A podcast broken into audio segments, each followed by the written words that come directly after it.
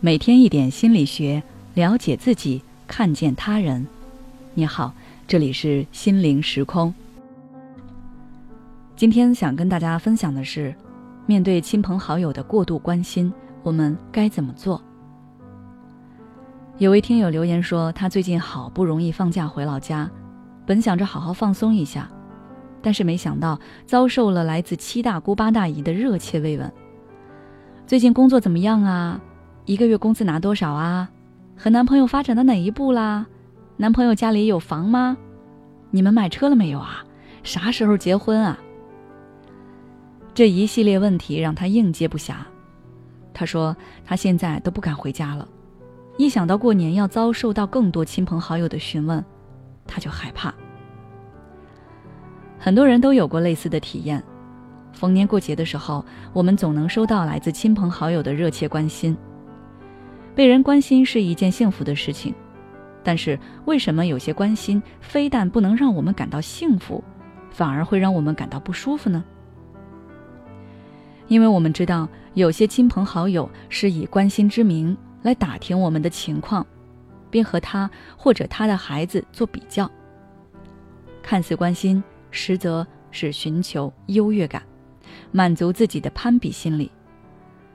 当然，也有很多长辈就是单纯的关心，并没有其他恶意，只不过因为他们和我们没有其他话题可以聊，聊我们工作方面的内容他们也不懂，聊一些他们广场舞的话题我们也不关心，所以他们只能通过恋爱情况、薪资水平等这些简单粗暴的话题来和我们进行沟通和交流。但是他们没有意识到，这些话题已经涉及到了隐私。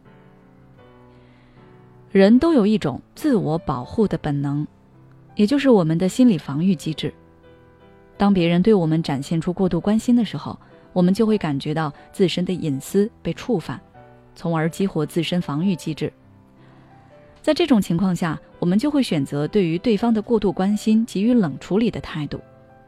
而如果对方并没有适可而止的话，这个时候我们就会开始产生反感、愤怒等等一些负面情绪。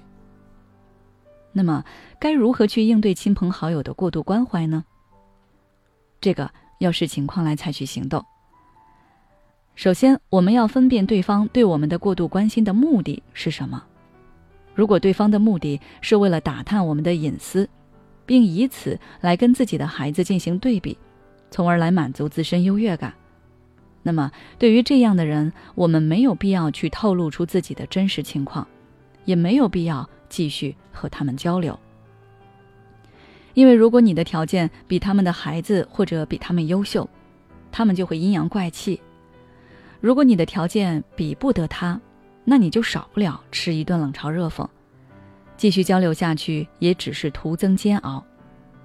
这个时候，我们就可以用一些既能回答对方问题，又保护自己隐私的话术。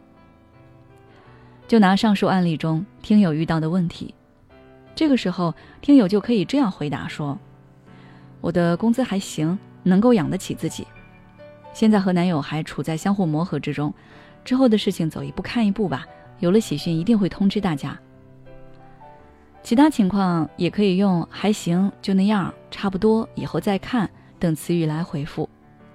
实在不想回答的时候，记得保持微笑，借买东西、切水果、泡茶等情况来脱离环境。”而如果对方对你过度的关心，只是单纯的关心你，想和你拉近关系，但是没有把握好尺度，这个时候我们就可以先含糊回答一下对方的问题，然后主动挑一些他们感兴趣的话题来接过此事。比如说，去年我姑妈询问我薪资情况的时候，我就回答说：“哎呀，就还是老样子啊。表哥最近怎么样啊？我听说他换工作了，怎么突然想着换工作呀？”是不是之前的工作太累了？之后，姑妈就开始拉着我的手跟我说起我表哥的情况。有人关心的确是一件很幸福的事情，但是如果对方的关心侵犯到我们的边界和隐私，我们有权去拒绝。只要用恰当的方式，那就可以做到既不伤害关系，也能保护自己。好了，今天的分享就到这里。如果你想要了解更多内容，欢迎关注我们的微信公众号“心灵时空”。后台回复“过度关心”就可以了。